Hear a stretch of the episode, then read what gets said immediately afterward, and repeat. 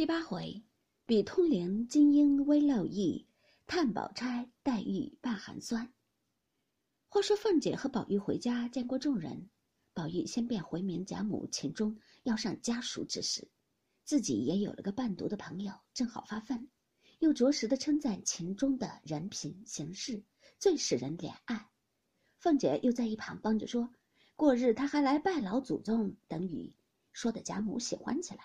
凤姐又趁势请贾母后日过去看戏，贾母虽年老，却极有兴头。之后日又有尤氏来请，遂携了王夫人、林黛玉、宝玉等过去看戏。至晌午，贾母便回来歇息了。王夫人本是好清静的，见贾母回来，也就回来了。然后凤姐做了首席，尽欢至晚无话。据说宝玉因送贾母回来。待贾母歇了中觉，意欲还去看戏取乐，又恐扰得秦氏等人不便，因想起近日薛宝钗在家养病，未去亲后，意欲去望她一望。若从上房后角门过去，又恐遇见别事缠绕；再或可巧遇见他父亲，更为不妥，宁可绕远路罢了。当下众嬷嬷丫鬟伺候他换衣服，见他不换，仍出二门去了。众嬷嬷丫鬟只得跟随出来，还只当他去那府中看戏。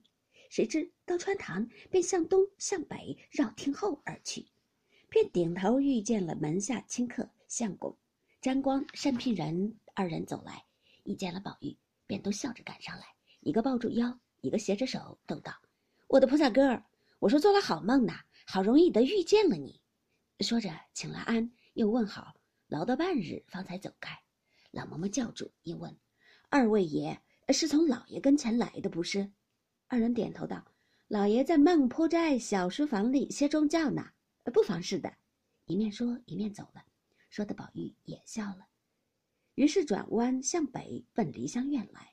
可巧银库房的总领名唤吴心登，与仓上的头目名戴良，还有几个管事的头目，共有七个人，从账房里出来。也见了宝玉赶来，都一齐垂手站住。独有一个买办名唤钱华，因他多日未见宝玉，忙上来打签儿请安。宝玉忙含笑携他起来，众人都笑说：“前儿在一处看见二爷写的斗方，字法越发好了，多早晚赏我们几张贴贴。”宝玉笑道：“在哪里看见了？”众人道：“好几处都有，都称赞的了不得，还和我们学呢。”啊，宝玉笑道：“不知什么。”你们说与我的小丫们就是了，一面说一面前走，众人带他过去，方都各自散了。闲言少述，且说宝玉来至梨香院中，先入薛姨妈室中来，正见薛姨妈打点针纸与丫鬟们呢。宝玉忙请了安，薛姨妈忙一把拉了他，抱入怀内，笑说：“这么冷天，我的儿难为你想着来，快上炕来坐着吧。”命人倒滚滚的茶来。宝玉因问：“哥哥不在家？”薛姨妈叹道：“他是没龙头的马，天天忙不了，哪里肯在家一日？”宝玉道：“姐姐可大安了？”薛姨妈道：“可是呢。你前儿又想着打发人来瞧他，他在里间不是？你去瞧他，里间比这里暖和，那里坐着，我收拾收拾就进去和你说话。”宝玉听说，忙下了炕，来至里间门前，只见吊着半旧的红绸软帘。宝玉先连一迈步进去，先就看见薛宝钗坐在炕上做针线，头上挽着漆黑油光的嘴儿，蜜合色棉袄，玫瑰紫二色金银鼠比肩挂，葱黄绫棉裙，一色半新不旧，看去不觉奢华。唇不点而红，眉不画而翠，脸若银盆，眼如水杏，罕言寡语，人未藏语，安分随时，自圆手拙。宝玉一面看一面问：“姐姐可大愈了？”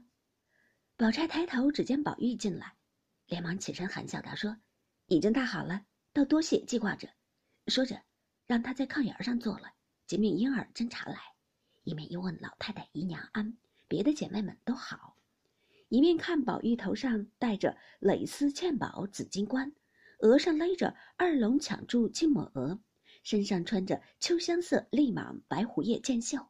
系着五色蝴蝶鸾绦，项上挂着长命锁、记名符，另外有一块落草时闲下来的宝玉。